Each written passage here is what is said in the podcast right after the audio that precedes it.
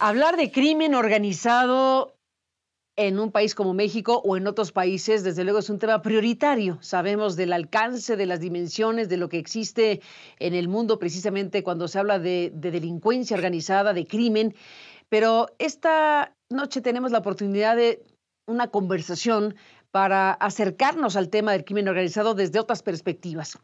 Eh, Estamos enlazando la comunicación con Claudio Lobnitz. Claudio es un antropólogo de primer nivel eh, que forma parte del Colegio Nacional en México.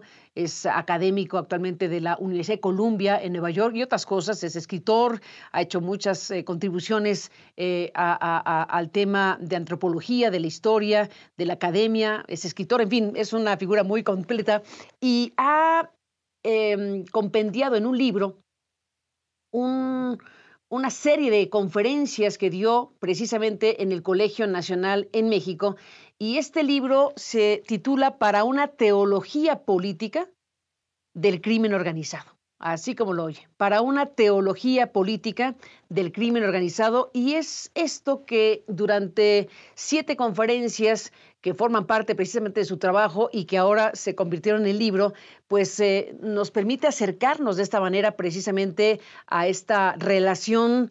Eh, pues que no tengo una palabra muy clara para definir, pero él lo hará, eh, entre el crimen organizado, el Estado mexicano, la sociedad en su conjunto, es decir, una serie de circunstancias que se han ido desarrollando y que hoy forman parte de una realidad.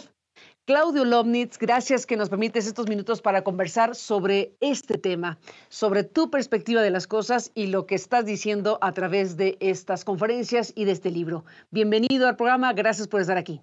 Mil gracias, Carmen. Qué, alegría estar aquí contigo. Gracias. Como siempre, gracias, saludos a la Universidad de Columbia y a Nueva York que nos estarán siguiendo ahí a través de CNN. Eh, bueno, ya nada más el título, te pregunto de entrada, ¿una teología política del crimen organizado? ¿De qué estás hablando? Eh, bueno, eh, primero, tal y como dijiste, el, libro este em, abre una perspectiva un poco distinta a la usual eh, eh, a las perspectivas usuales que tenemos a la hora de hablar de crimen organizado. Yo no soy criminólogo, eh, no, no, estoy haciendo un, un análisis de la lógica económica exactamente del crimen organizado, sino hablo de teología política. ¿Por qué? Porque em, en donde hay soberanía, hay teología, es decir, eh, la soberanía eh, es un, eh, una idea que uno asocia ya sea con Dios, si uno es monoteísta, o con los dioses, con, con, con seres que pueden trascender, ¿verdad? Y que pueden ser completamente autónomos, independientes de las relaciones sociales. Eso es lo que es la, soberanía, ¿no? se, se alza por encima de las relaciones de las relaciones de parentesco, de las relaciones de amistad. Eh, el soberano eh, se, alza por encima de todo. Entonces, en el momento que tienes soberanía, tienes teología, es decir, tienes eh, un espacio sagrado. ¿Por qué? Porque lo sagrado es eso que no podemos tocar, eso que no se puede, no se puede tocar sin mucho ritual, sin todo un, un despliegue de, eh, de eh, a veces de rezos, a veces de, de, actos completamente formalizados, ¿no? como en el ritual religioso. El momento que hay soberanía, hay ritual religioso, hay teología. Y entonces lo que está pasando en México, en mi opinión, eh, y esto puede ser controvertido, pero me parece que es cierto, es que eh, hay un polo de que yo llamo de soberanía negativa, es decir, eh, el crimen organizado está generando espacios de soberanía que pueden ser un poco efímeros, pueden ser un poco frágiles, pero son espacios de soberanía. Entonces, al haber soberanía, hay teología política. Eh, estás hablando de que el crimen organizado tiene soberanía, ese es un no, sé si la palabra corresponde, pero un ente es algo que tiene esta condición de soberanía y en torno a él, como si fuera una suerte de, Estado criminal, permíteme usar la expresión, ¿es por ahí? Em, una de las cosas eh, en las que me he centrado bastante en este libro y en el anterior de conferencias del Colegio Nacional, que se llamó El tejido social rasgado, es en la diferencia entre soberanía y Estado, porque siempre los pensamos juntos, soberanía y Estado. Pero en realidad la soberanía, en cierto modo, puede decir, se puede decir que precede al Estado, ¿no? Es decir, existen las figuras del soberano, en torno a las cuales a veces se arman estados, ¿no? Se arman estados. Y en el, caso del crimen organizado, no me parece que haya un estado alternativo, aunque sí hay a veces como gestos hacia la formación de pequeños eh, feudos, pequeñas estructuras más o menos estatales. Por ejemplo, el gesto de vestirse como tropa, como soldados, ¿no? Eh, estar pertrechados como soldados que se ha puesto de moda en las organizaciones de crimen organizado en los últimos años en México, es un gesto que apunta hacia un tipo de control estatal o eh, hábitos como, por ejemplo, el de repartir eh, regalos o repartir despensas, regalos en el Día de las Madres, regalos en el Día de los Niños o despensas a veces, en algunos casos, son gestos parecidos a los de un Estado. Pero me parece que no tenemos un Estado alternativo, pero sí tenemos podríamos llamarlo como soberanías en plural, no una soberanía, soberanías este, emergentes que están constantemente queriendo consolidarse, queriendo monopolizar, queriendo tener control monopólico sobre un territorio, imponiendo cosas como, por ejemplo, el derecho de piso, que es una manera de cobrar impuestos, ¿no? Eso es un atributo de un Estado. Claudio Lomnitz, déjame hacer una pausa y regresamos. Te propongo un poco, bueno, te propongo eh, guiar también esta conversación con los puntos específicos de estas siete conferencias ahora convertidas en libro. Bueno, empiezas con el canibalismo, ni más ni menos. Después de la pausa, regresamos contigo como especialista ya en la materia. Volvemos.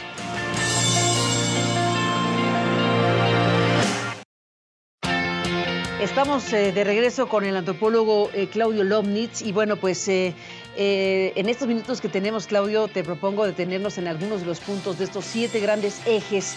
El primero, el canibalismo hoy. A ver, ¿de qué estás hablando cuando hablas de un tema así asociado al crimen organizado y su teología?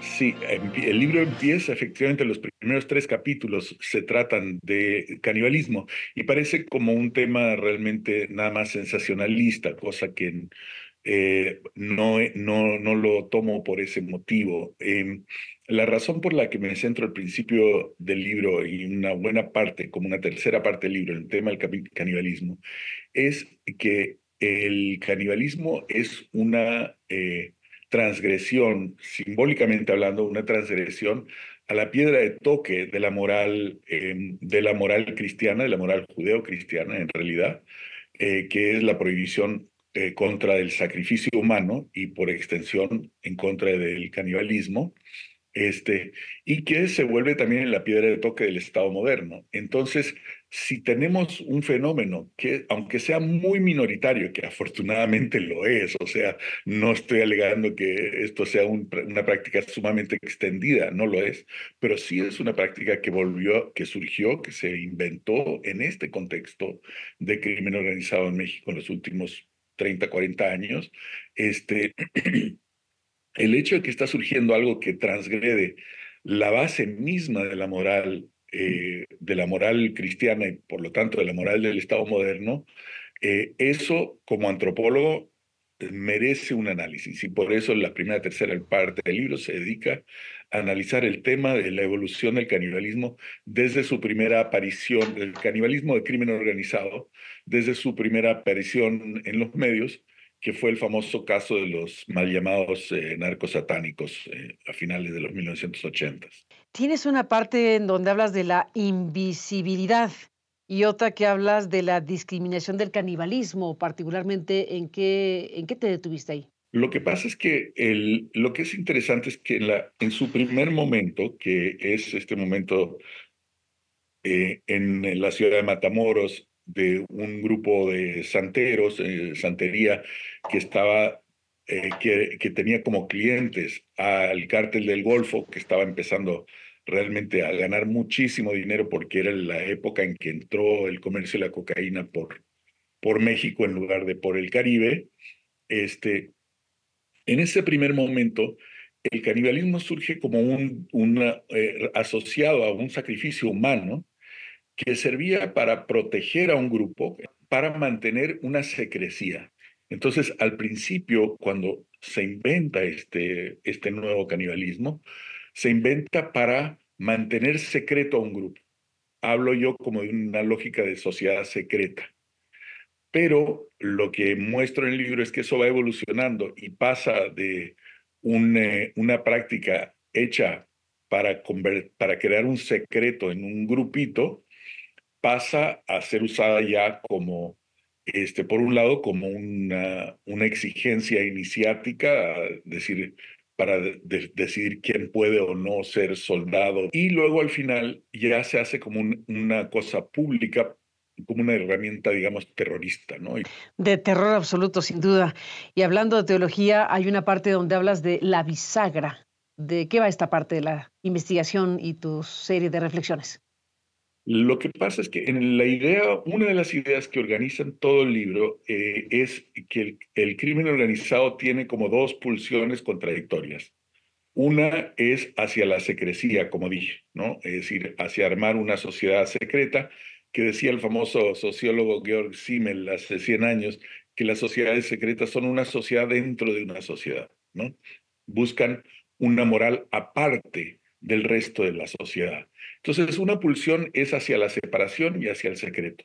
Pero hay otra pulsión que es completamente contraria y que es la de quererse reinsertar en la sociedad, quererse reinsertar de parte de los actores que, que optan por, estas, eh, por vivir estas economías ilícitas, lo que buscan es pues tener éxito y poder tener una familia que, eh, ¿verdad? Que, eh, en donde quizá los hijos van al, colegio em, privado de la ciudad o del pueblo donde están, el mejor escuela o tener una camioneta, tener ser reconocido, eh, hacer a veces alguna fiesta para el pueblo, como un todo, es decir, reinsertarse, pero reinsertarse en una condición social superior a la que tenían de inicio, ¿no? Es decir, la economía ilícita como un mecanismo de movilidad social, lo que implica ser reconocido.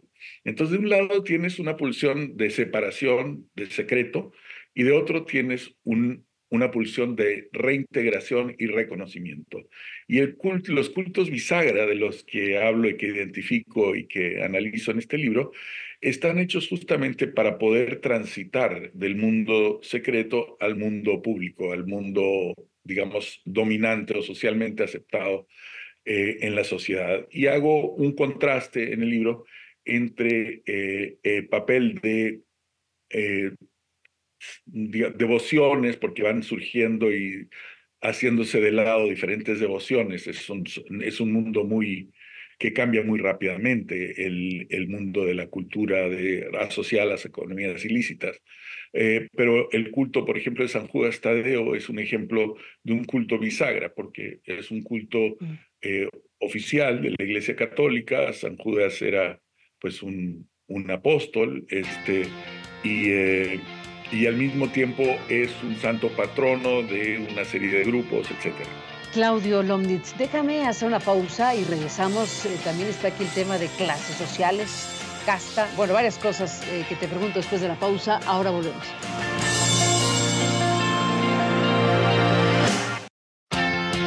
Pues seguimos hablando con Claudio Lomnitz sobre esta para una teología política del crimen organizado y hay una parte, Claudio, donde tú planteas el tema de clases sociales, organización criminal, los espíritus de casta y la buena sociedad. ¿Dónde anda tu mente cuando planteas cosas como esta? Mira, lo de casta y clase social es, es como un, una manera en que se manifiesta esto que acabamos de conversar hace un, momento, que es por un lado la pulsión de separarse del resto de la sociedad y por otro la de integrarse. Entonces, eh, el impulso de casta eh, tiene que ver con la separación frente al resto de la sociedad. Y no es una peculiaridad, por cierto, mexicana. O sea, por ejemplo, las mafias eh, sicilianas tan conocidas eh, eh, aquí en los Estados Unidos, sobre las que se han hecho tantas películas y escrito tantos libros, muchas veces los mafiosos se refieren a sí mismos como, entre comillas, wise guys, ¿no? Lo que significa como gente más inteligente que los demás, ¿no? Ese es un espíritu de casta. Es decir, cuando tú empiezas a sentir que la gente que está en tu grupo es superior al resto de la sociedad, eso es, implica un proceso de separación, secrecía, ¿verdad? Hay un secreto y también superioridad, una especie de casta guerrera. Y eso lo hemos visto en México varias veces, ¿no? Por ejemplo, el caso de los caballeros templarios es, es, eh, fácil de, pensar en relación a esto porque tuvieron un ideólogo, Nazario Moreno, que elaboró una filosofía eh, en este sentido, ¿no? Pero la imagen del caballero, del, eh, pues es una casta, ¿no? La caballería en el medievo era una, era una casta guerrera, no era una clase social a la que hubiera movilidad, que tú pudieras entrar y salir tan fácilmente.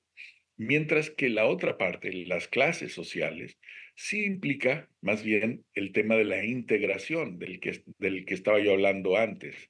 Es decir, de que la persona que entra al, a, una organización eh, de, digamos, abocada a la economía ilícita, lo que quiere es subir un poco en la escala social, integrarse a otra eh, a, a, otra clase social. Y esto lo hemos visto vez tras vez tras vez.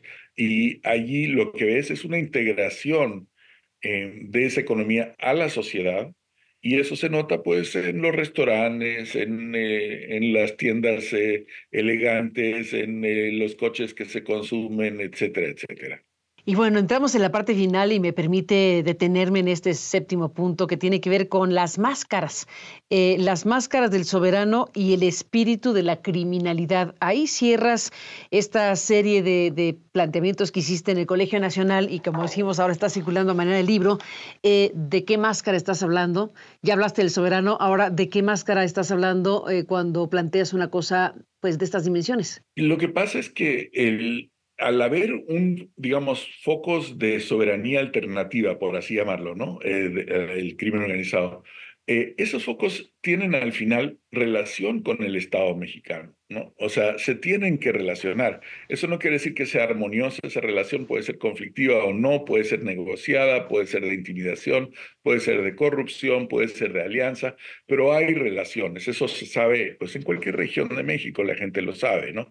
Entonces eso se manifiesta también en el discurso del soberano, digamos, del Estado Nacional Mexicano, que tiene que dirigirse a veces eh, dirigir mensajes a veces, digamos, en dos, en dos bandas.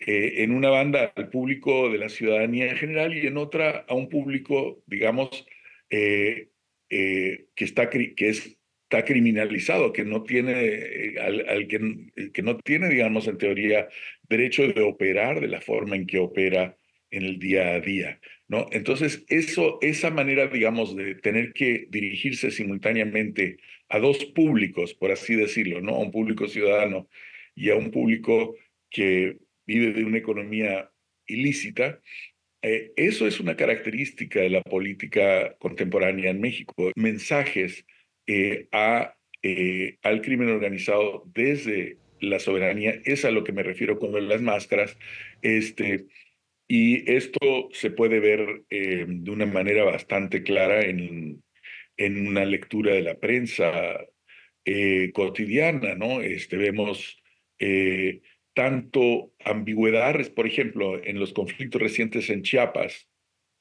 este mensaje del presidente de la República hacia, hacia mm, comunidades indígenas que han estado desplazadas, diciendo, eh, dejen entrar a la Guardia Nacional, porque si no, es posible que ustedes, o sea, que los, lo vamos a interpretar quizá como que están aliados a un grupo o a otro. Quiere decir que eh, el ciudadano, quién es ciudadano y quién es miembro de un grupo criminal, queda un poco borroso. Ese es un ejemplo del tema de las máscaras. Bueno, seguiremos hablando, por supuesto, contigo. Si tuviéramos más tiempo, lo haremos en otra ocasión, si nos lo permites, Claudio. Pero por lo pronto, gracias por estar aquí y abordar este tema que tiene que ver con una teología política del crimen organizado que pues has compartido y has desarrollado de esta manera. Gracias, Claudio, por estar aquí y hasta la próxima. Al contrario, Carmen, mil, mil gracias por haberte tomado este trabajo de leer el libro y de conversar sobre él. Al contrario a ti, gracias Claudio por estar aquí. Y bueno, pues eh, seguiremos hablando de todos estos temas, por supuesto, en este programa. Gracias al público que nos permitió acompañarle. Pásala bien y hasta mañana.